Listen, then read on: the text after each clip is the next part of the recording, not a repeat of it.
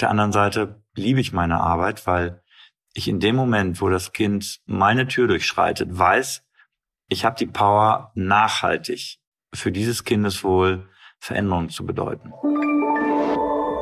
Stern nachgefragt. Es gibt wohl echt nur wenige Berufe, in denen man sowas über seine Arbeit sagen kann. Herzlich willkommen zu Stern nachgefragt. Ich bin Stefanie Helge. Mein heutiger Gast ist Gründer und Leiter von Ankerland. Das ist ein Zentrum für traumatisierte Kinder und Jugendliche am Hamburger Uniklinikum UKE. Der Stern hat dieses Zentrum schon häufiger journalistisch begleitet. Dr. Andreas Krüger behandelt mit seinem Team in Ankerland Kinder, die Furchtbares erlebt haben. Gewalt, sexuellen Missbrauch, sie haben Verbrechen mit ansehen müssen und ein Teil von ihnen hat auch Kriegserfahrung. Die Liste der schrecklichen Dinge, die diese Kinder erleiden mussten, ist also wahnsinnig lang. Aber es gibt Möglichkeiten, diesen Kindern zu helfen.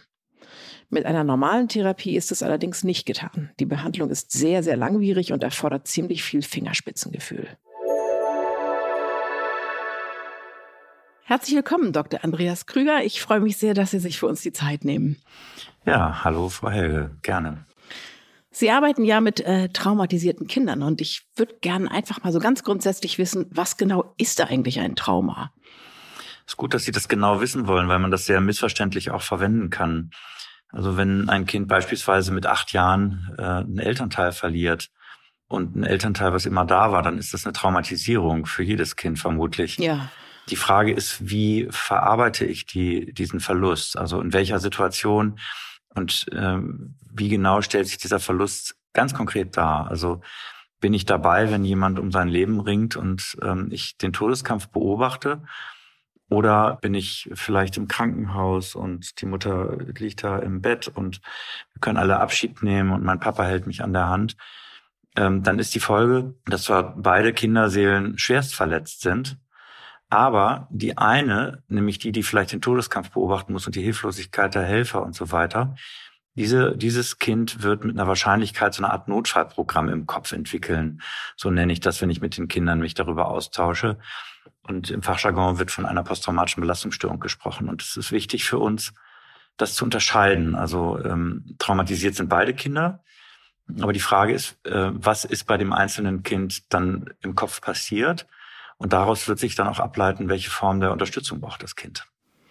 Äh, heißt es, dass man sagen kann, dass wenn ein Kind einer Situation ausgesetzt ist, in der es keine Handlungsfähigkeit hat, dass dann die Wahrscheinlichkeit einer Traumatisierung größer ist? Auf jeden Fall. Also es gibt so ein paar Ereigniskriterien, nennen wir die, die Einfluss nehmen darauf, ob sogenannter traumatischer Stress im engeren Sinne entsteht. Und das ist eben häufig oder meistens ist es ein Gefühl von Lebensgefahr mhm. oder auch so die seelische Einheit wird bedroht. Beispiel bei sexuellem Missbrauch eine tätliche Gewaltanwendung. Ja. Dann erkennt man, ich kann überhaupt nichts machen, ich bin total hilflos und dann entsteht eine Ohnmacht, die nennen wir auch traumatische Ohnmacht. Wenn diese Faktoren zusammenkommen, entsteht traumatischer Stress und der kann im Kopf tatsächlich so eine so ein Notfallprogramm dann auslösen. Muss nicht, aber ist es sehr wahrscheinlich. Ist es dabei egal, ob das mich selber, also das Kind selber betrifft oder ob das Kind was beobachtet oder macht das einen Unterschied? Das hängt von der Entwicklungsphase des Kindes ab. Also grundsätzlich kann jeder Mensch von 0 bis 88 eine posttraumatische Belastungsstörung entwickeln, also auch ein Säugling. Ja. Wenn die Kinder allerdings so ganz, ganz klein sind, ähm, dann sind sie noch nicht so in dem Ausmaß äh, in der Lage, Mitgefühl zu entwickeln und mhm. das Leid des anderen wahrzunehmen. Also wirklich auch zu sehen, da ist etwas los und ich fühle den Schmerz des anderen. In dem Moment, wo diese Fähigkeit im Kind entwickelt ist, ist es egal, ob das mir passiert oder eine mir nahestehende Person. Das heißt, auch die Zeugenschaft löst eine Traumatisierung aus und ähm, ja, mit oder ohne Traumafolgestörung im engeren Sinne. Also die Frage ist dadurch auch weiterhin ungeklärt, entsteht jetzt ein Notfallprogramm im Kopf oder nicht? Das hängt wieder von also dem subjektiven Erleben ab. Das heißt also, man kann gar nicht so richtig vorhersagen, ob sich aus einem Erlebnis ein Trauma entwickelt oder nicht. Es gibt da nicht, nicht so feste Punkte, an denen man das festmachen kann. Na, es gibt so ein, so ein paar Erlebnisse, die Kinder und Jugendliche machen müssen, ähm, die bei nahezu jedem Kind auch zu einer PDBS, also zu so einem Notfallprogramm führen. Also wenn ich beispielsweise Zeuge werde einer Gewalttat mit Todesfolge und ich kann das auch rational fassen, ähm, als, als Säugling, wenn ich auf dem Arm der Mutter erlebe, wie im Nachbarzimmer äh, jemand umgebracht wird, dann habe ich eine gute Chance, keine PTBS zu entwickeln. Wenn ich allerdings drei Jahre alt bin und verstehe die Verhältnisse, sehe das Leid, dann werde ich mit größter Wahrscheinlichkeit eine PTBS entwickeln. Mhm. Das Gleiche gilt äh, auch, das zeigt einfach die Forschung für sexuellen Missbrauch unter tätlicher Gewaltanwendung. Mhm.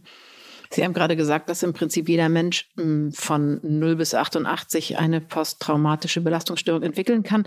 Äh, sind Kinder gefährdeter, weil die sich in vielen Situationen vielleicht als unterlegener empfinden? Ja, die Ohnmacht, die spielt eine wichtige Rolle als äh, Erlebnisqualität bei der Frage, ist das jetzt eine traumatische Situation, wie wir sagen, im engeren Sinne oder nicht.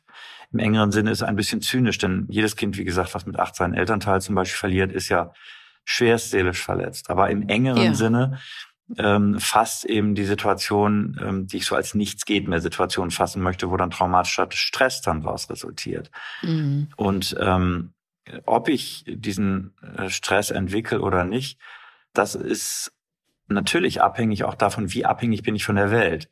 Und wenn ich ein ganz, ganz kleines Wesen bin, also noch gar keine großen selbstständigen Funktionen entwickeln konnte, um mein Leben zu erhalten, dann bin ich um ein Vielfaches vulnerabler als jetzt ein Mensch, der im Leben steht.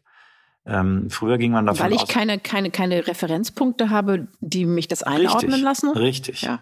Ne? Also die, die Wegstrecke guter Lebenserfahrung, auf die ich aufbauen kann und äh, dieses Gefühl, ich schaffe das schon, wenn ich auch, egal was jetzt mit mir passiert, ich komme da wieder raus. Diese Gewissheit braucht ja Lebenserfahrung, gute Lebenserfahrung. Und die habe ich nicht, wenn ich so klein bin. Das heißt, die Wahrscheinlichkeit, eine PTBS zu entwickeln, ist für einen Säugling äh, ungemein größer als jetzt für einen, einen Erwachsenen beispielsweise. Jetzt können aber ja Säuglinge nicht darüber sprechen. Also ähm, ich stelle es mir wahnsinnig schwer vor, für Eltern oder betreuende Erziehungspersonen oder auch für Ärzte überhaupt festzustellen, dass so eine Störung vorliegt. Wie, wie, wie, wie muss man sich das vorstellen bei so einem kleinen Kind? Das sehen Sie sehr richtig und das ist ein großes Dilemma. Ich nenne das auch so diagnostisches Dilemma im, im Kontext von Traumatisierung. Denn ähm, ich sag mal, die ganze Forschung drumherum stammt eigentlich aus der Militärpsychiatrie. Vietnamkrieg machte so einen ganz entscheidenden äh, Wendepunkt in der psychiatrischen Betrachtung von schwerst seelisch Verletzten. Und der Klassiker einer posttraumatischen Belastungsstörung, die klassische Symptomatik, äh, die hat Anlass auch für die Forschung gegeben. Das sind sogenannte Flashbacks, die man entwickelt, wenn man was Schreckliches erlebt hat und eine PDBS entwickelt. Also ich erlebe dann etwas wieder, wie so ein Kopfkino. Mhm. Das ist drei Jahre her. Ich weiß, es ist vorbei, aber es fühlt sich so an wie hier und jetzt nochmal. Und ähm, diese Gefühlsqualität, die vermischt sich eben dann auch mit den Bildern, die mir dann hochpoppen. Gleichzeitig ist das auch, ja, wie für mich selbst ein Beweismittel, daher kommt meine Not. Dieses Bild mhm. zeigt mir, woher mein Zittern, mein Schwitzen, ja. meine Angst und Panik unermesslich herrühren. Wenn ich jetzt aber als Säugling ähm, zum Beispiel eine traumatische Trennungserfahrung mache, also denke, ich muss sterben und es kommt keiner wieder, ich hungere und es pflegt keiner mein, mein, meinen Körper, es ist niemand, der sich um mich kümmert und mich tröstet, wenn ich unruhig bin. Ähm, das Gefühl bleibt hängen. Es kommt dann auch mit fünf, zum Beispiel in Trennungssituationen von dem fünfjährigen Kind, wenn er, was weiß ich, die Betreuerin geht äh, einkaufen, kommt es zu diesen überwältigenden Gefühlszuständen von damals, wenn das getriggert wird. Aber es kommen keine Bilder. Oh, okay. Das heißt, ich erleide Flashbacks, aber das ist ein bilderloses Grauen.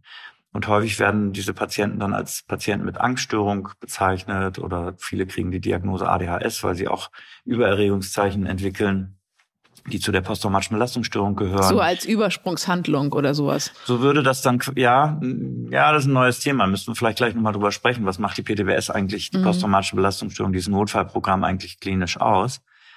Ähm, die, die Diagnosen, die die Patienten häufig kriegen, haben erstmal mit Trauma gar nichts zu tun. ADHS, Angststörung, Depression, Essstörung, äh, Das ist das, was man sieht sozusagen. Das ist das, was ne? man oberflächlich sieht was man durchaus als Diagnose vergeben kann, weil alle Diagnosekriterien erfüllt werden. Aber das Ursachenprinzip, was dahinter steht, ist eine ganz frühe posttraumatische Belastungsstörung, die sich dann quasi auswächst, die chronifiziert und ja, man könnte so sagen, die meandert, so die, die geht in diese Richtung, die geht in jede Richtung, die, die, die Seele mit ihrem Leid und entwickelt Störungszeichen. Und es mhm. können ganz vielfältige sein, je nachdem, welchen Lebensverhältnissen ich ausgesetzt bin, welche inneren und äußeren Ressourcen, welche Vulnerabilitätsfaktoren ich um mich herum schare.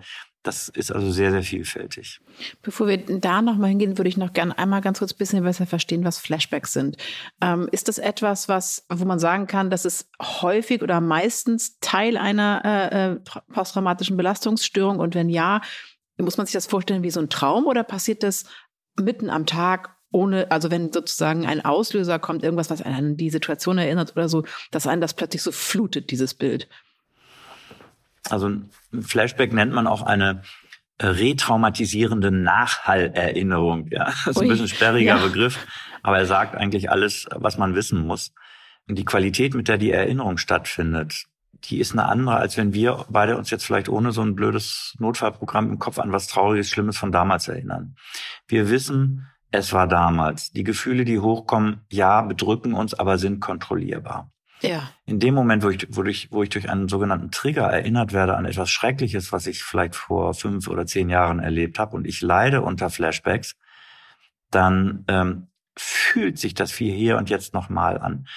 Also das zeitliche Zuordnen ist in diesem Moment nicht möglich. Es ist jetzt. Oh, okay. Und die Gefühlskontrolle ist außer Kontrolle für dieses Ereignis, was ich erinnere. Und es überkommt mich wie eine Tsunamiwelle, weswegen eben zum Beispiel auch ein Missbrauchsopfer nach sechs Jahren nach der Tat, es war vielleicht einmalig, aber es nicht mehr kann und sich umbringen will, weil es hört nie auf für das Traumaopfer, was mhm. vor allem dann eben auch die bildhaften Erinnerungen hat. Es hört auch nicht auf für einen Säugling, der ein Trennungstrauma oder andere traumatische Erfahrungen gemacht hat. Der hat genauso Flashbacks und ist verzweifelt in bestimmten Zuständen, ähm, die ihn oder mit bestimmten Zuständen, die ihn überkommen. Einsamkeitsgefühle, Alleinsein, Verlassenheit mit großen Erregungszuständen verbunden. Das sind Flashbacks, die häufig von den Kollegen nicht als solche eingeordnet werden, sondern als mhm. Angststörungen mhm. oder andere äh, klinische Diagnosen, die da vergeben werden. Aber nach meiner Erkenntnis mit Kindern und Jugendlichen, ähm, auch in diesem im Behandlungsverlauf, sind das eindeutig auch die Flashbacks, die auch Menschen später haben, aber eben ohne, ohne die dazugehörigen Bilder. Aber natürlich mit den dazugehörigen Emotionen. Also Richtig. die Bilder gibt es vielleicht nicht, aber ich fühle Nein. mich verlassen, ängstlich, in Todesangst, was auch immer dabei eine Rolle gespielt hat. Richtig. Weiß man, was dabei im Gehirn passiert während, während dieser Flashbacks? Mm, ja, ich kann da gleich noch was zu sagen. Sie hatten ja anfangs auch gefragt, wie ist das eigentlich tags, nachts und überkommt mich das einfach so? Also ich dachte mal, die Möglichkeiten, dass etwas mich triggert, sind unendlich. Es gibt wahrscheinlichere Trigger, also beispielsweise, ähm, wenn ich jetzt nach verbaler Gewalt äh, tätlich misshandelt wurde, wenn jemand schreit, dann kann ah, ich eigentlich okay. davon ausgehen, das ist ein Trigger, der mhm. ist stark genug, um ein Flashback auszulösen. Aber es kann zum Beispiel auch die Farbe der Jacke des Täters sein. Ne, ich sehe irgendwo rot und sehe wirklich rot dann. Oh oder ein Klang oder äh, eine Jahreszeit oder oder, oder, oder. Kein Sinneseindruck, den der Mensch erreicht im Moment der traumatischen Erfahrung, der irgendwie dann Verwandtschaft hat mit dem, was mir hier und heute begegnet, ist ausgeschlossenermaßen Trigger. Also alles kann Trigger sein. Das muss sich ja anfühlen, und, wie wenn man durch so äh, eine total unsichere Welt geht, wenn man dann so, ja. weil im Prinzip alles eine Gefahr sein könnte und man Richtig. völlig überraschend angefallen Richtig. wird davon. Richtig. Also viele Patienten, gerade die so chronisch komplex traumatisiert sind und äh, sequenziell kumulativ, das heißt, ich habe unterschiedlichste Stationen im Leben erlebt, erlitten, in denen traumatischer Stress entstanden ist mit Folge PTBS-Zeichen. Und ähm, ich, ich habe, was weiß ich, ich habe Patienten, die haben 20 verschiedene Flashbacks oh auf unterschiedliche hm. Szenen. Das heißt, der Alltag ist ein Minenfeld. Ich weiß tatsächlich nicht, ähm, komme ich durch den Tag, ohne ein Flashback haben zu werden. Und ein Flashback ist retraumatisierend und haut mich völlig aus der Bahn. Ein einziger Flashback beim Patienten mit einer Leichenstörung kann dazu führen, dass die nächsten ein, zwei Tage im Eimer sind. Es gibt aber Patienten, die eben mehrere am Tag und unterschiedlichste produzieren und immer wieder. Und auch nächtlich kommen die. Es gibt Flashback-artige Albträume. Also jeder von uns hat schon mal von einer Prüfung ja, ja, vielleicht mhm. äh, ne, so und dann auch nass geschwitzt aufgewacht. Ja, einmal vor der Prüfung. Die Patienten haben das aber nochmal potenziert schärfer an, an belastenden Gefühlserfahrungen, die damit verbunden sind und wiederholt. Ja, und manchmal haben sie Angst davor, wieder einzuschlafen, weil wieder ein flashbackartiger Albtraum kommt. Ich vermute ja auch, dass viele äh, Kinder, die sie behandeln, also diese, diese, der Fakt, dass man einmal in, in, seinem Leben ein traumatisches Erlebnis hat, das gibt es natürlich, aber es gibt ja auch viele Kinder, die aus Lebenssituationen kommen, in denen sie eben einfach mehrfach Dinge erlebt haben, die ein Kind nicht erleben sollte, so dass sie natürlich mehrfach auch traumatisiert sein können. Richtig, und das ist die Regel. Also das, was so die meisten Traumatherapieschulen erstmal lehren, und das ist auch so die kleine Grundschule, möchte ich behaupten, ist das so äh, ne, die Behandlung des sogenannten Single Blow Trauma. Also ich bin acht Jahre alt, erlebe einen Verkehrsunfall mit Todesfolge irgendwo im, im, in der Stadt, komme nach Hause, bin ein anderes Kind und alle wissen erstmal nicht und nach einem Jahr geht man dann endlich mal zum Therapeuten, stellt fest, da ist ein Notfallprogramm entstanden ja. und dann behandelt man ich sag mal, den, der Statistik folgend, äh, einmal der Zahlen, die wir selbst erhoben haben, die ich damals in der Traumaambulanz am Uniklinikum in Hamburg erhoben habe und die auch international immer wieder repliziert werden. Von der gesamten Zahl der Patienten, die man so als Traumatherapeut äh, kennenlernt, wenn man sich jetzt für alle ähm, Vorstellungsanlässe offen macht, allerhöchstens 20 Prozent sind Verkehrsunfallsopfer und äh, Naturkatastrophenopfer, die einmal was Schreckliches ja. erleben.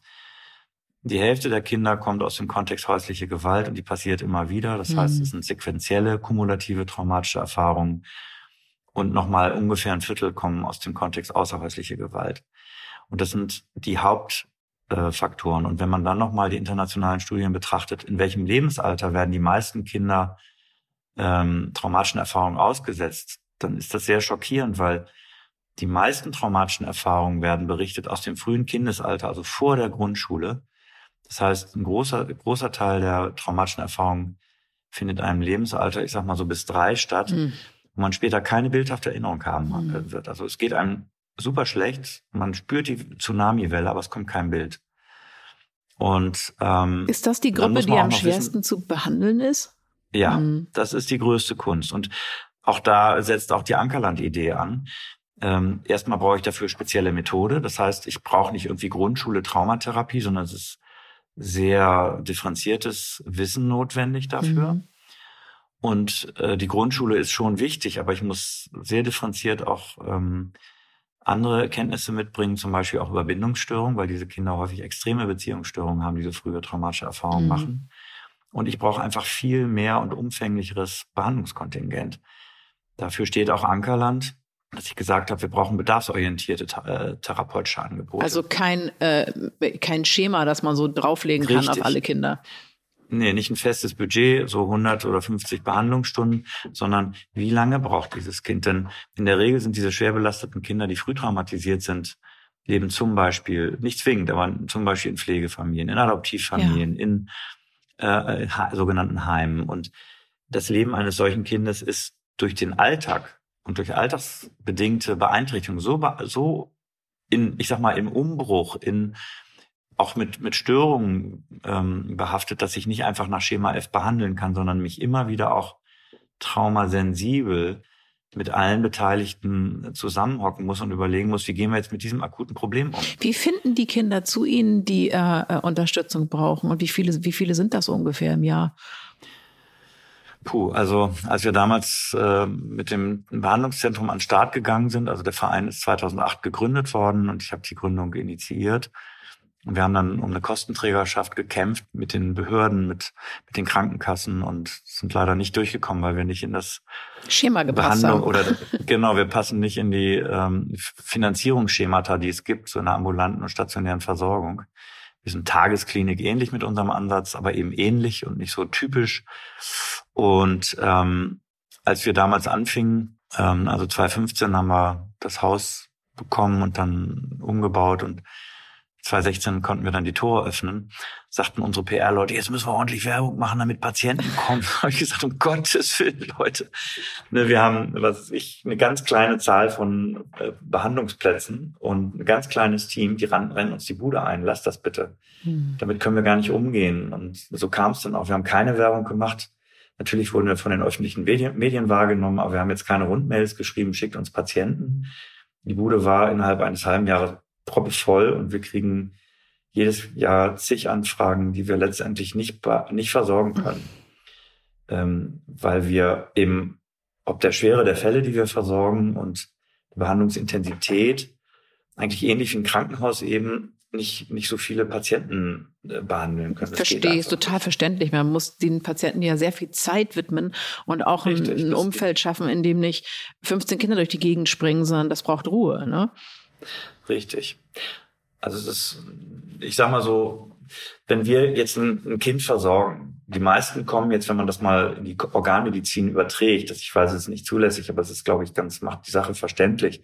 Es wäre so, als wenn man jetzt quasi ein Kind vorgestellt bekommt mit einer schwersten, komplexen Herzerkrankung. Mhm. Das Kind muss am Herz operiert werden.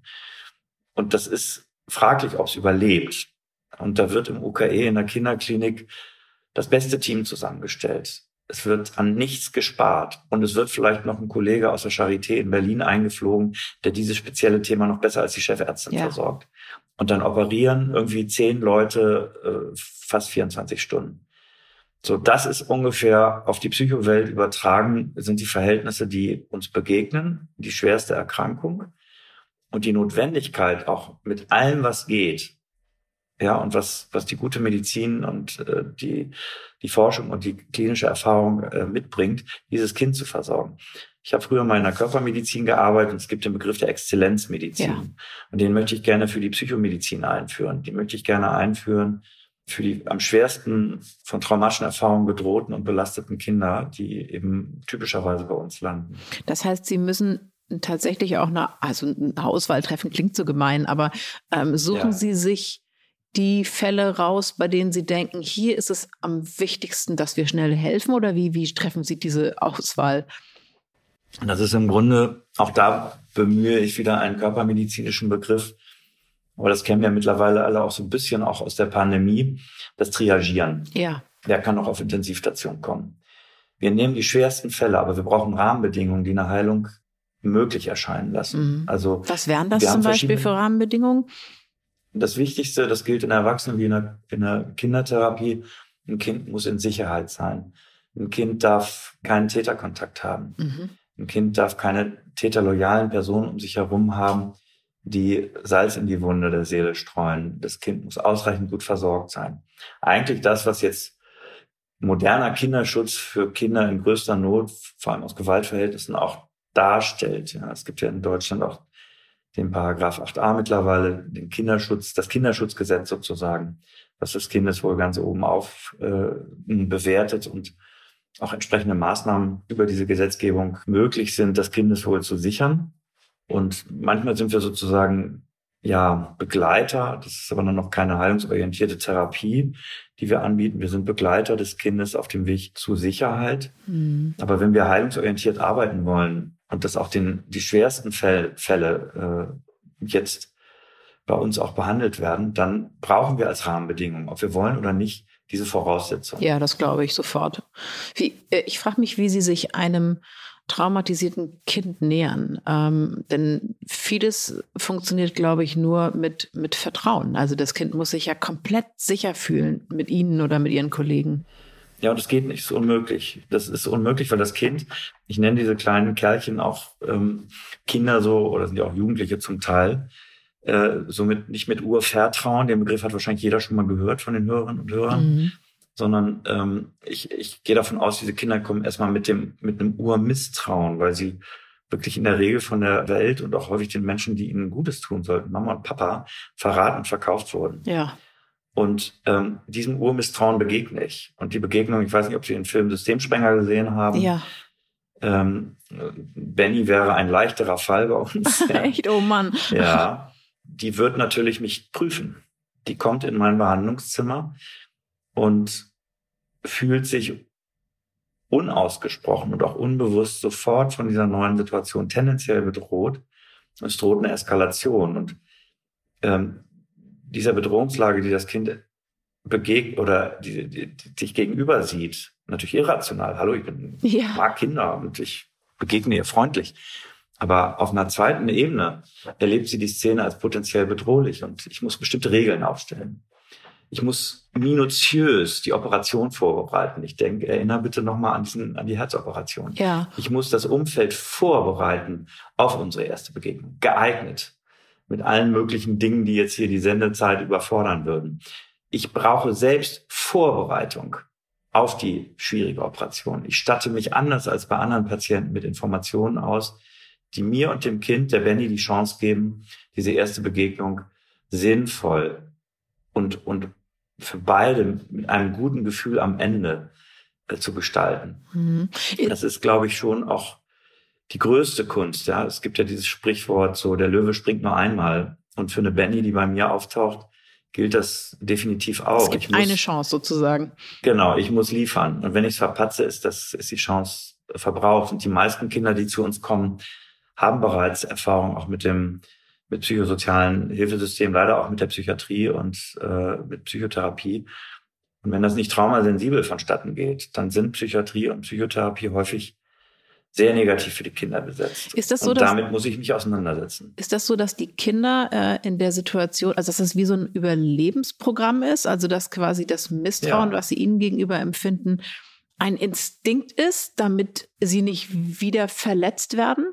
Richtig. Und zwar nicht auf so einer irgendwie äh, unbewussten Ebene, die man dann irgendwie in der Therapie ähm, durch Gespräche und Beziehung wieder korrigieren können, sondern dieser Überlebenstrieb, der ist neurobiologisch verankert. Man kann sagen, wenn so eine PTBS initialisiert wird durch traumatischen Stress, dann macht es wie Klick im Kopf.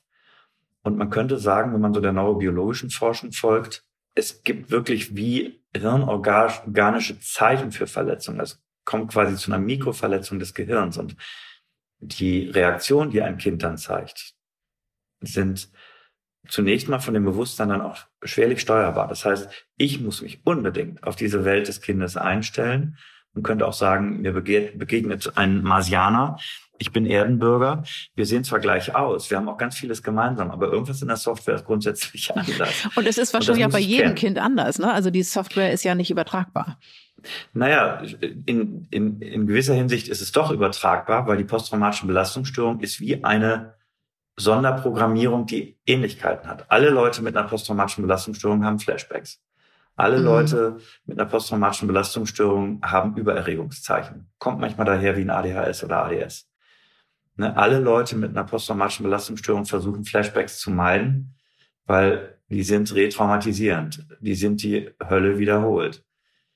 Ne? Viele Traumafolgestörungen werden irgendwann im Laufe der, des Chronifizierungsprozesses noch begleitet durch sogenannte dissoziative Störungszeichen, die häufig die herausforderndsten sind. Können Sie kurz sagen, was eine Disso Sie haben das Wort ist sehr kompliziert. Dissoziation. Genau, was genau das ist. Also eine dissoziative Störung im engeren Sinne. Ja, man könnte sagen, aus meiner klinischen Erfahrung heraus ist das wie so ein neurobiologisches Gnadenbrot, äh, was das Gehirn zur Verfügung hält, wenn nichts mehr geht. Also wenn die posttraumatische Belastungsstörung eingeschaltet ist und diese posttraumatische Belastungsstörung ist tatsächlich tatsächlich aus meiner äh, aus meinem Verständnis heraus ein archaisches neurobiologisch determiniertes Überlebensprogramm, was mich zu einer Also dann geht quasi der reine Überlebensnotfallprogramm Neandertaler Instinkt los. Richtig, der ist das. Und der macht mich zu einer Kampfmaschine. Mhm. Und alles in der Biologie und auch der Psyche wird darauf programmiert, nie wieder. Das nächste Mal mhm. überlebst du das mhm. nicht. So, das heißt aber Stress. Ja, und Stresshormone spielen bei dem, bei dem Störungsbild eine ganz große Rolle. Und wenn das System aber irgendwann völlig überfordert ist durch dieses Notfallprogramm, dann ist das so, als würde ich mit einem kleinen, äh, mit einem Elektro-Kleinwagen äh, von Hamburg nach München düsen mit 160. Mhm. Irgendwann drohen die Spulen durchzuglühen mhm. und die Sicherung knallt durch. Der Wagen bleibt stehen. Und Dissoziation entspricht quasi diesem Prinzip. Ähm, das Notfallprogramm will Mensch retten, sozusagen den Neandertaler in uns oder das Tier, was dem Tod entronnen ist und kein zweites Mal Glück haben wird. Aber auf der anderen Seite überfordert der Motor auf 180 das System auf Dauer und es kommt dann irgendwann entweder im Verlauf oder bei ganz schweren Formen von Traumatisierung, Folter und so weiter quasi unmittelbar zeitgleich dazu, dass sich dissoziative Phänomene entwickeln und die sind wie so eine neurobiologische Hauptsicherung, die knallt durch. Das kann unterschiedlich sein. Häufig sind es Bewusstseinsstörungen, mhm. die bis hin zu einer dissoziativen Identitätsstörung sich auswachsen können. Also, also das ist das, wenn Leute sich andere Persönlichkeiten sozusagen noch suchen, in denen sie sicher sind. Mhm. Genau. Ähm, und dann gibt es äh, Gedächtnisstörungen. Ja, manche Patienten haben kein Gedächtnis für das, was ihnen widerfahren ist. Mhm. Ja, der Täter ist in Haft und alle Beweismittel und Zeugen und so weiter und so weiter, alles ist gesichert, aber die Patientin hat keine Erinnerung. Das sind dissoziative Gedächtnisstörungen. Ähm, oder die Patienten haben dissoziative körpermedizinische Erscheinungsbilder produziert, wie Anfallsneigung. Äh, okay, verstehe. Brech, mhm. Brechstörungen. Sie haben Sinnes, also sensorische Störungen. Sie können nicht mehr sehen. Also das System geht sozusagen in den Tilt und sucht sich genau. ein sichtbares Nicht-Funktionieren, das aber eigentlich eine ganz andere Ursache hat, als das Organ, das es betrifft zum Beispiel. Ja, natürlich. Also man kann sagen, also wenn zum Beispiel ein Patient Schmerzen hat, die sind nicht körpermedizinisch begründbar. Ja. Die Neurologie hat ihn untersucht, er wurde schon operiert, nichts wurde gefunden. Und wenn man den Schmerz skalieren lässt, nur gar kein Schmerz 10 maximal, dann sagt der, Schmerz, der Patient Schmerz 10. Ja.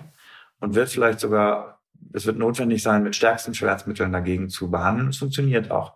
Ohne körpermedizinisches mhm. Korrelat. In der Behandlung stellen wir fest, die Schmerzen treten immer dann auf, wenn starke Trigger auftreten. Ja. ja, das gelingt nicht immer, aber doch regelmäßig.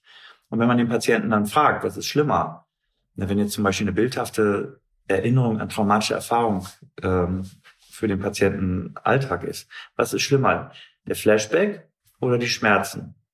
Dann sagt die Patientin, schlimmer ist der Flashback. Ja, okay, verstehe. Das ist aber, ne, wir müssen uns da reindenken. Also ohne diese Abstraktion, wie tickt ein Hirn im Notfallprogramm, im Folgeprogramm vom Notfallprogramm, also mit, mit Dissoziation und allem anderen, was dazu kommt, werden wir das Kind nicht erreichen. Das macht es so schwer, weil wir wirklich einen Gegenüber haben, wo es Klick gemacht hat im Kopf, wo einfach eine, eine, eine mehr oder weniger differenzierte Fachkunde notwendig ist, um dem Kind sensibel zu begegnen. Ich habe zwei Fragen dazu. Zum einen stelle ich mir vor, dass ein Kind, das in die Behandlung kommt, dessen Traumatisierung schon ein bisschen zurückliegt, hat ja einen Mechanismus entwickelt, trotzdem irgendwie im Alltag zu funktionieren. Und ich stelle mir vor, dass es deswegen schwieriger ist, heranzukommen an den wirklichen Kern des Problems. Das ist die eine Frage. Und die andere Frage, die ich habe, ist, ob nicht eigentlich die Behandlung, zumindest in ihrem Anfang, auch ein Triggerrisiko birgt. Absolut. Und da sind sich die Patienten, dessen sind sie sich auch äh, sicher. Nicht? Also wenn ich jetzt als Therapeutin ähm, der Patientin begegne und, und mein erster Satz ist, weil ich habe ja gelernt so und das fühlt sich für mich persönlich auch gut an, erzähl doch mal, wie geht's dir? Ne? Dann habe ich beim Traumapatienten schon mal verloren, weil wenn das eine bildhaft erinnerbare Erinnerung ist, die mich da quält, dann wird durch die Frage, ein Flashback getriggert. Mm, oh, Dann ich verloren. Ja, das heißt, im Gegenteil, ne, wenn wir jetzt mal die beiden, nehmen wir jetzt mal zwei achtjährige Mädchen, die einmal den Todeskampf des Vaters äh, beobachtet haben, äh, bevor ne, und das andere Mädchen, das gleiche Mädchen hatte Glück, hat ihn nicht beobachtet, sondern der ist friedlich im Krankenhaus verstorben und die Kleine konnte noch Abschied nehmen und ja, hat mit acht jetzt keinen Vater mehr. Ja. Das achtjährige Mädchen möchte vielleicht über sein Herzeleid sprechen, freut sich, wenn die Therapeutin fragt und bricht in Tränen aus und, und erleichtert sich. Und das Mädchen, was eine PTBS entwickelt hat und darauf angesprochen wird, dem knallt auf Deutsch gesagt der Kopf weg und es entwickelt sich ein Flashback, die rennt schreiend aus dem Therapiezimmer raus. Hm. Das heißt, das Ziel ist gar nicht jetzt die. So, nun erzähl mal schön. Nee, genau. Das ist ein, das ist ein Irrglaube, der bei unerfahrenen Therapeutinnen und Therapeuten auch ganz schnell dazu führt, dass die Kinder Reis ausnehmen und die Behandlung sogar schädigend sein kann. Und die Kunst ist eben, dieses Kind in seinem So-Sein anzunehmen und zu sagen, genau, du hast es geschafft zu überleben. Für mich ist jedes Kind, was in meine in mein Behandlungszimmer kommt, zunächst eine Überlebenskünstlerin. Mhm. Und alles, was wir an Störungen auch identifizieren, die Kinder sind ja nicht dumm. Die haben ja auch eine Idee, wie gutes Leben gehen könnte. Das heißt, alle Störungen. Ja. Von Störungen, die nach außen gehen, äh, bis hin zu Störungen, die das eigene Selbst betreffen und Selbstverletzung und sowas betreffen können. Alle Störungen haben einen Sinn, der jetzt nicht im Hier und Jetzt zu finden ist, sondern der irgendwie in der Traumaverarbeitung zu sehen ist. Das ist meine Grundannahme und das entlastet natürlich das Kind und das vermittle ich dem Kind.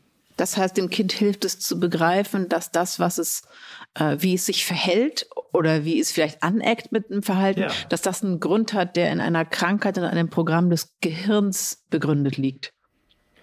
Ja, beziehungsweise, wie gesagt, ich habe ja so Kinder, kinderadäquate Sprache versucht zu entwickeln. Ich spreche bei, bei der PTBS vom, Notfall, von der, vom Notfallprogramm. Mhm. Und alles, was sich zweitrangig entwickelt, hat dann, ist subsumiert unter dem Folgeprogramm vom Notfallprogramm. Mhm.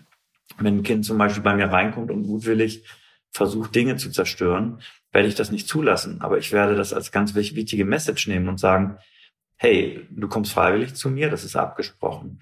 Du weißt, was ich für einer bin. Du hast Riesenprobleme und du kannst vielleicht so einen wie mich gebrauchen. Warum ist das Erste, was du tust, eigentlich so zu handeln, dass ich dich rausschmeißen muss? Warum? Was ist der Sinn dahinter? Lass uns das zusammen rausfinden, weil dann kommen wir uns vielleicht ein bisschen näher und ich kann dich vielleicht unterstützen. Mhm. Wie lange dauert so eine Behandlung? Für mich klingt es so, als ob das ähm, eher ein äh, Jahre dauernder Prozess ist.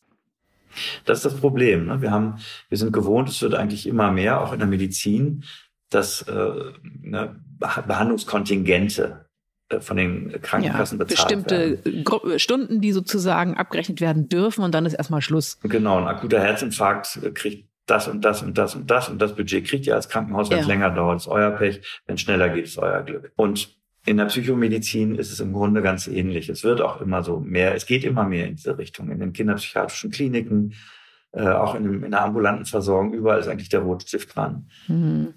Ich sag mal, die, die Versorgung eines Kindes im Ankeland Therapiezentrum im Durchschnitt kostet wahrscheinlich so viel wie ein einfach ausgestattetes Luxusauto. Okay.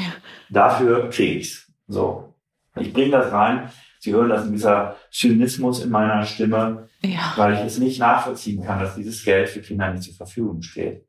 Und wenn wir 15.000 bis 20.000 Euro pro Jahr für die Versorgung eines Kindes brauchen, und wir brauchen vier, fünf, sechs Jahre, ähm, dann ist das auch nebenbei gesagt sehr, sehr gut investiertes Geld. Wie sehr ist Geld äh, Teil Ihres Arbeitsalltags im Sinne von, wie kann Ankerland so funktionieren, wie Sie sich das in einer idealen Welt wünschen würden? Ähm, das erste ist erstmal, dass natürlich die Ausstattung des Therapiezentrums den Verhältnissen der Kinder, denen wir begegnen, angemessen ist. Das heißt, wir sind sehr kostenintensiv, weil wir sehr personalintensiv sind. Ja. Wir bieten an, was andere auch anbieten. Die Kinder kriegen sprachorientierte Therapie, Kunst, Musik, körperorientierte Therapie, aber nicht sprachorientiert ganz kurz, sondern jede Woche eine Stunde. Mhm. Musik, Kunsttherapie nicht in Fünfergruppen, sondern eins zu eins jedes Kind. Ja. Besprechungskultur. Wir verbringen viel Zeit, ohne dass wir einen Patienten sehen. Äh, wir haben eine gute Ausstattung. Ja, das Arbeitskonzept für die Suche des Objekts war damals Villa Kunterbund, Pippi Langstrumpfs Haus. ja. Diese Atmosphäre. So, das ist erstmal die Grundvoraussetzung. Dann ist für mich schon sehr wichtig, dass wir finanziell sicher ausgestattet sind.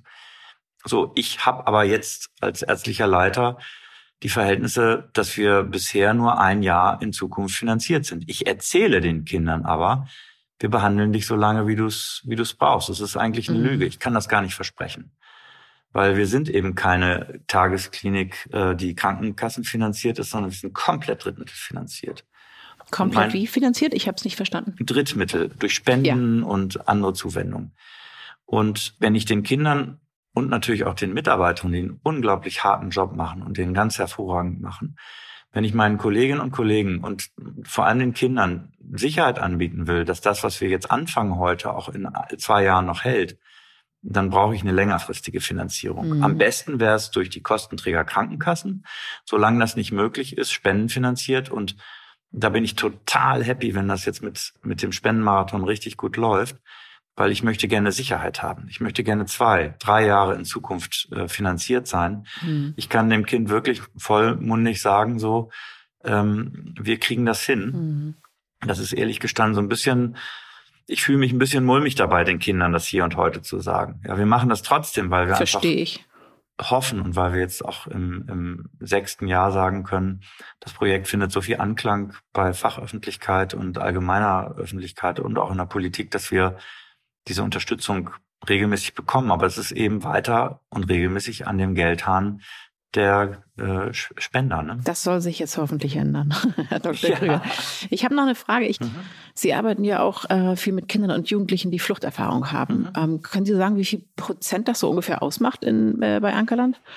Hm, das hängt natürlich immer davon ab, wen wir wann aufnehmen ins Behandlungszentrum, aber es sind immer so 10 bis 20 Prozent. Was sind da so die spezifischen Probleme, die gerade die Gruppe mitbringt? Also ich stelle mir vor, dass es schon mal losgeht mit einer Sprachbarriere. Also dass, dass man, wenn man nicht wirklich die Sprache perfekt beherrscht, ist es, glaube ich, auch schwieriger, äh, kleinste Andeutungen richtig zu verstehen.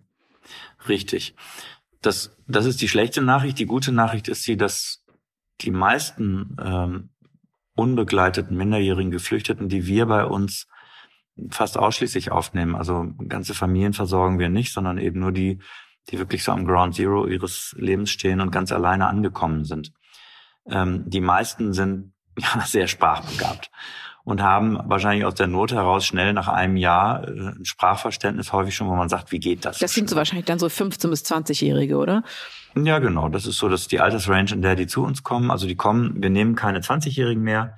Die müssen noch minderjährig sein, wenn sie zu uns kommen und können und werden dann natürlich bis ins junge Erwachsenenalter hinein bei uns behandelt. So lange, wie sie es eben brauchen. Das heißt, wir arbeiten mit Dolmetschern, die dann auch ähm, bestimmte Qualifikationen mitbringen müssen. Mhm.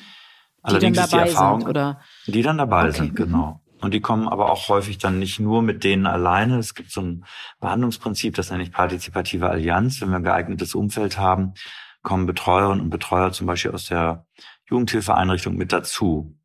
Das heißt, wir arbeiten dann, dann schon im, im, im Dreieck oder sogar im Viereck. Also die, die Jugendliche, die Sprachmittlerin, die Betreuerin und ich. Okay. So sind wir vier Leute. Und was jetzt nicht verstanden wird, was vielleicht sachlich, fachlich wichtig ist für, für die Kommunikation, da sitzt dann die Betreuerin aus der WG, aus der Jugendhilfeeinrichtung und die können auch nochmal nachbesprechen. Verstehe.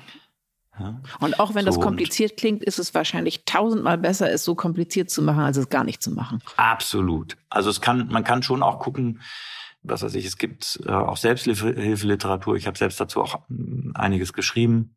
Ja, empfehle da freundlich meine Powerbooks. Eins von denen ist auf Englisch erschienen und das hilft tatsächlich auch jungen, unbegleiteten Geflüchteten, die Englisch sprechen können. Aber es können natürlich nur ganz wenige. Aber vieles von dem, was man jetzt braucht, wenn man traumatisiert ist mit Traumafolgestörung an Bord, ergibt sich einfach schon durch ein sachliches Verständnis über das, was ist eigentlich in meinem Kopf los, wenn das Notfallprogramm ja. anspringt. Das, das kann Verstehen ich mir durchaus, des Notfallprogramms und richtig. solche Sachen. Mhm. Da gibt's auch so ein paar Videoclips hier und da, ähm, die sehr hilfreich sind, die es ganz, ganz einfach runterbrechen und durchaus erste Einblicke in das Thema Notfallprogramm ermöglichen. Mhm. Und das hilft den Patienten schon, beziehungsweise den Menschen, die gar keine Therapie haben.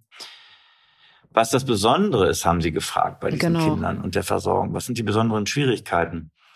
Was gut ist, die meisten von denen, ähm, die ich in den letzten 20 Jahren so kennengelernt habe, das sind junge Leute, die ja Überlebenskünstler sind. Also das, was die an Hölle hinter sich haben, muss man erstmal überleben, physisch mhm. überleben. Das heißt, es sind häufig ja wirklich ganz starke junge Menschen, die psychisch auch sehr stark sind, die auch ein gutes psychisches Fundament mitbringen, eine psychische Gesundheit mitbringen die erschüttert ist durch schreckliche Erfahrungen im Herkunftsland und durch schreckliche Erfahrungen auf der Flucht. Das heißt, man muss sagen, die haben überlebt, weil sie stärker sind psychisch und physisch als andere? Ja, das möchte ich behaupten. Also wir kriegen, also die, die jungen Leute, die ich immer wieder kennenlerne, ich arbeite sehr, sehr gerne mit denen. Das sind für mich immer ja auch spannende Reisen in eine andere Welt. Und ich mhm. freue mich über deren Widerstandskraft. Also Resilienz nennen wir das. Ja ähm, was diese Menschen mitbringen müssen auch. Sonst hätten sie es gar nicht bis zu meiner Tür geschafft. Und ähm, das ist eine super Voraussetzung für eine gute Behandlung und eigentlich auch eine heilungsorientierte Behandlung, die zum Erfolg führt. Das Problem mhm. ist, und die größte Krux ist eigentlich, dass diese jungen Menschen meistens aus Familien stammen, die nicht den Weg hierher geschafft haben. Das ja. heißt, ähm, das Sicherheitsprinzip, was Grundvoraussetzung ist für eine heilungsorientierte Behandlung, also irgendwann gehen Flashbacks und Dissoziationen weg, dieses Sicherheitsprinzip, dem wird nicht genügt, denn gerade weil die beziehungsstarke Leute sind, hängen die mit ihrem Herz natürlich im Herkunftsland und haben Angst und Sorge, dass den Leuten da zu Hause was passiert. Ach, das und heißt, sie haben nicht nur die Sorge um sich selbst, sondern sie haben zusätzlich noch die Hilflosigkeit, dass sie den Lieben daheim nicht unter die Arme greifen können? Richtig. Und auch natürlich durch die Medien immer wieder mitzubekommen, immer wieder aufgerüttelt zu werden, hier Bombenanschlag in Afghanistan, Mhm. da äh, Al-Shabaab-Milizen, die gemeuchelt haben und so weiter und so fort. Das heißt, die kommen auch natürlich durch den Medienflash, sage ich mal, ähm, der ja auch, den ich gar nicht bewerten will, aber Mhm. kommen die nie zur Ruhe. Und dann haben die natürlich auch hier keine, ich sag mal, ruhige Familie, die sich um sie kümmert, sondern viele von Nein. denen leben ja mit ganz vielen anderen zusammen in irgendwelchen Wohneinrichtungen und müssen damit dann klarkommen mit der Situation.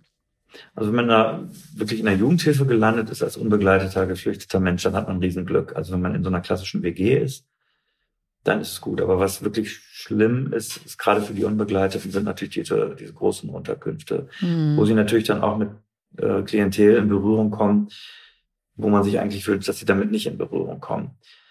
Und das sind einfach auch vielfach Verhältnisse, die, die wiederum auch ich sag mal, eine heilungsorientierte Traumatherapie dann auch fast unmöglich machen. Also das Mhm. widerspricht dem Das Prinzip der ich. ausreichend fürsorglichen Verhältnis. Das sind Kinder. Ne? Und auch wenn sie jugendlich sind und auch manche, in manchen Punkten erwachsener als wir selbst, weil sie Dinge gesehen haben, die wir häufig nie in unserem, die wir hoffentlich nie in unserem Leben werden sehen müssen und erleben müssen.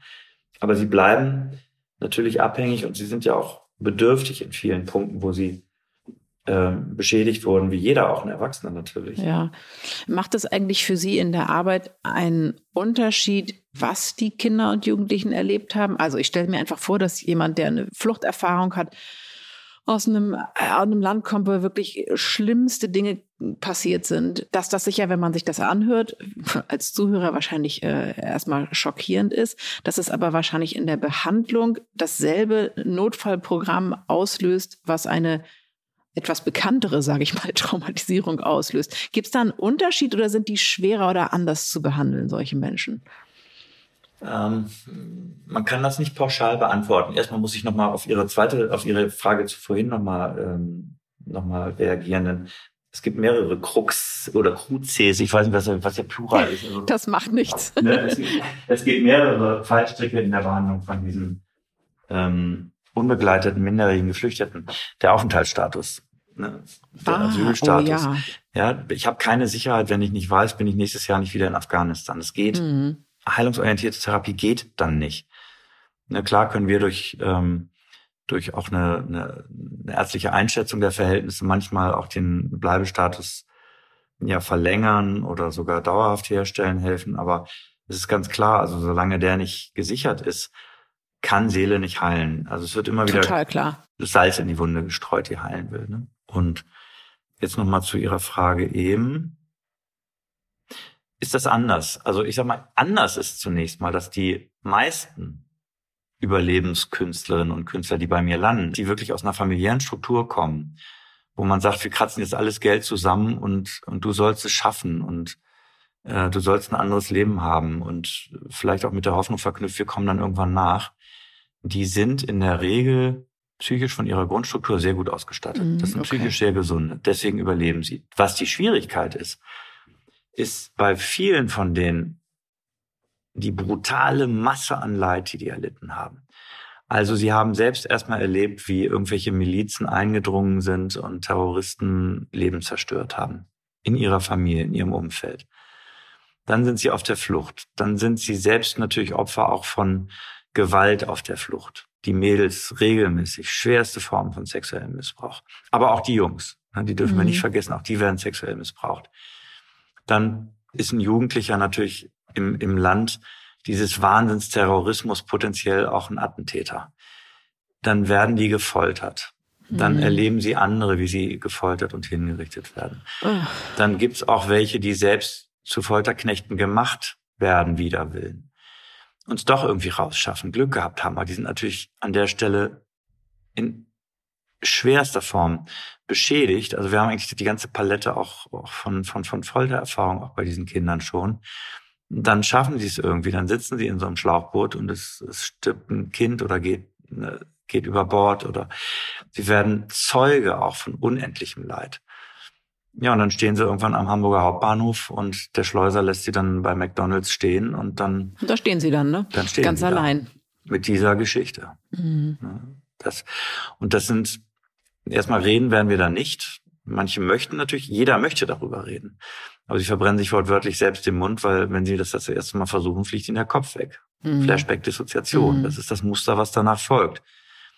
Sie haben natürlich trotzdem Mitteilungsbedürfnis. Sie haben natürlich auf der, auf dem, in der Ausländerbehörde und auch zwangsläufig auch sehr ungeeignet. Äh, sehr häufig mussten sie über ihre Biografie erzählen und auch den Leidensweg hierher, um überhaupt einen Aufenthaltsstatus zu bekommen. Ja, klar, weil das ist ja sozusagen die Voraussetzung dafür, dass sie bleiben dürfen. Eben. Und, aber das ist dann häufig auch vielen nicht möglich, das im Detail zu beschreiben, weil sie das psychisch, psychobiologisch gar nicht leisten können, weil mhm. Sie würden sofort mit dem Flashback reagieren, sind dann völlig handlungsunfähig oder dissoziieren.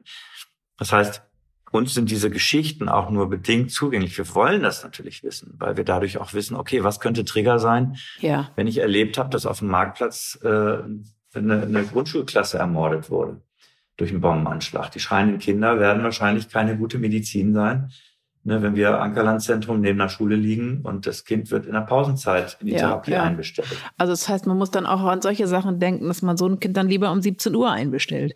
Richtig, genau. Mhm. Also da sind wir Superdetektive, sag ich mal. Okay. Ne, so ein Grundprinzip Traumatherapie ist Distanzierung und Stabilisierung. Das heißt, Distanzierung von Trigger, Situationen, die Flashbacks auslösen. Mhm. Und da helfen wir und unterstützen wir, versuchen uns reinzudenken. Das können wir natürlich besser, wenn wir die Sachverhalte kennen die zur Traumatisierung geführt haben. Gleichzeitig verbietet uns aber eine Grundregel, über diese Dinge zu sprechen, weil sie Flashbacks auslösen. Oh das heißt, da müssen wir Mittel und Wege und Tricks finden, trotzdem natürlich in Kooperation äh, transparent mit dem Jugendlichen zusammen herauszufinden, was ist da passiert. Wie kommen wir zum Beispiel an den Bericht ran, ähm, der auf der Ausländerbehörde ähm, verfasst wurde und so weiter und so fort. Hm.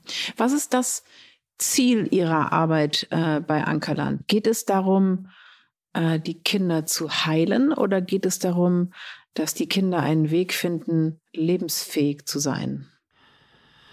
Ich würde mal sagen, das eine ist von dem anderen schwer loszulösen. Wenn ich ähm, eine komplexe Traumafolgestörung an Bord habe, wird das Leben misslingen. Ich weiß nicht, ob Sie den Roman, fragen wir jetzt nicht mehr von wem, dann US-amerikanischer Autor, Der menschliche Makel, ähm, dort beschreibt. Ähm, der ist mhm. Philip Roth. Ja, genau, Sie sind gut.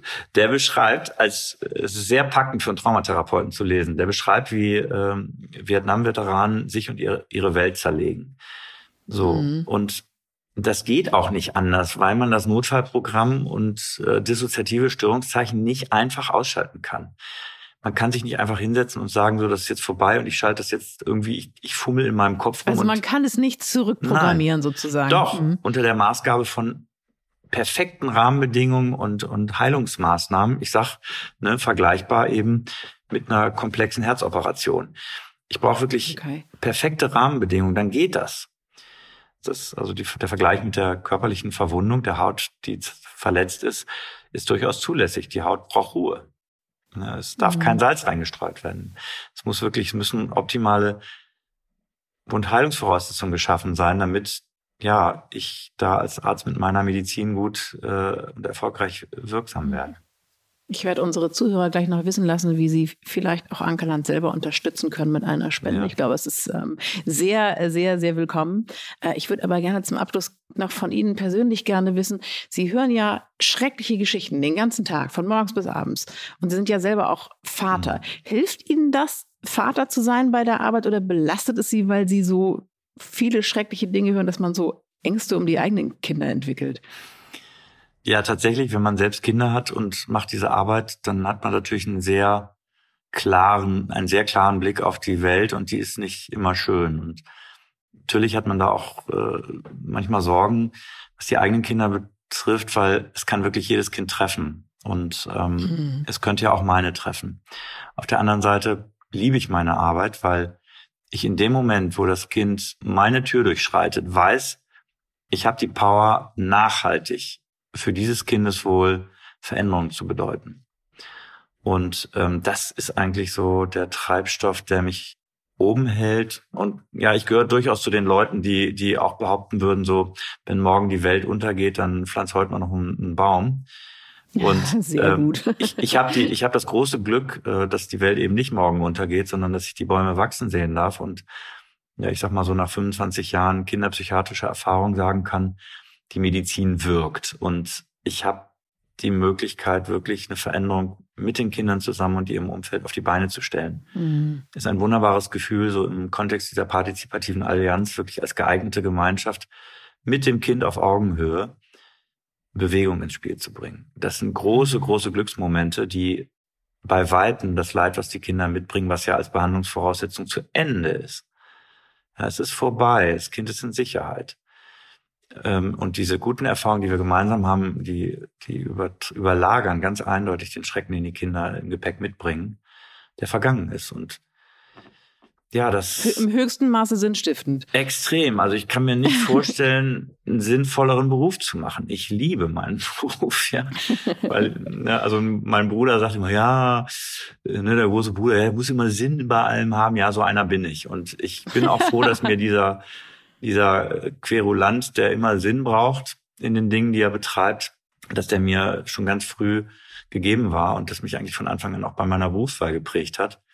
Ähm, das macht echt Sinn. Und es macht nicht immer Sinn. Also wie gesagt, wenn die Voraussetzungen nicht stimmen, macht es keinen Sinn. Das ist ja der Grund, warum es Ankerland gibt. In den Rahmenbedingungen, die das System vorgibt, ist das, was wir da machen, nicht möglich. Die Strukturen, die Finanzierungsstrukturen, die es gibt, es liegt nicht nur alles an Fachkunde, die man braucht, das ist sicher auch wichtig und das eine gehört eins zu eins zum anderen. Aber ähm, warum wir jetzt hier telefonieren über das Projekt, ähm, ich wäre, glaube ich, totunglücklich geworden, wenn ich in, in den Strukturen, die es gibt, meine gute Medizin hätte untergehen sehen. Das wäre nichts gewesen für mich. Mhm. Also ähm, es ist natürlich auch ein tolles Gefühl, so zu sehen, Mensch, andere Menschen erkennen auch den Bedarf, den ich da als Fachmann festgestellt habe.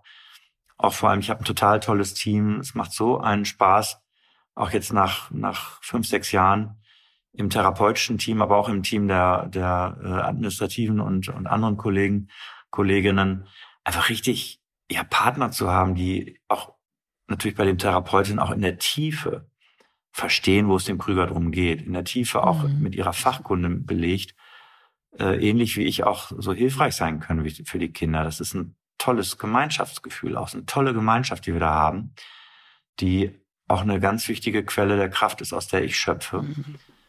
Klingt und ehrlich gesagt ähm, nach einem Traumjob, obwohl ja. es auch schrecklich ist. Aber ich ja. habe schon das Gefühl, dass Sie da genau das Richtige für sich gefunden haben. Ich habe meine ökologische Nische gefunden. Ja, das kann ich so sagen. Herr Dr. Krüger, ich danke Ihnen ganz herzlich, dass Sie mit mir gesprochen haben und wünsche Ihnen und Ankerland alles Gute. Frau Helge, ganz, ganz herzlichen Dank. Und ich freue mich natürlich, wenn Ihr Ruf Leute spendet, ganz, ganz viele offene Ohren finden wird. Das hoffe ich auch. Alles Gute. Ich danke Ihnen. Tschüss. Ich finde ja nicht nur das, was das Team von Ankerland tut, großartig. Ich oute mich gern auch als Fan von Dr. Andreas Krüger, den ich wirklich beeindruckend und zudem sehr sympathisch finde. Sie haben ja eben gehört, wie teuer die Behandlung eines Kindes ist. Und deshalb möchte ich Sie an dieser Stelle bitten, machen Sie Ihre Portemonnaies auf und spenden Sie für Ankerland. Und zwar entweder beim RTL Spendenmarathon, der am 18. und 19. November stattfindet, oder einfach direkt bei uns über die Stiftung Stern. Unter www.stiftungsstern.de finden Sie dafür alle nötigen Infos. Und Sie können auch direkt spenden mit dem Stichwort Ankerland. Selbstverständlich garantieren wir, dass jeder von Ihnen gespendete Cent ohne Abzug in die Therapiearbeit von Ankerland fließen wird. Ich danke Ihnen schon jetzt sehr für Ihre Unterstützung. Ihre Stefanie Helge. Stern nachgefragt. Dieser Podcast ist Teil der Initiative Zeit, die Dinge neu zu sehen. Audio Now.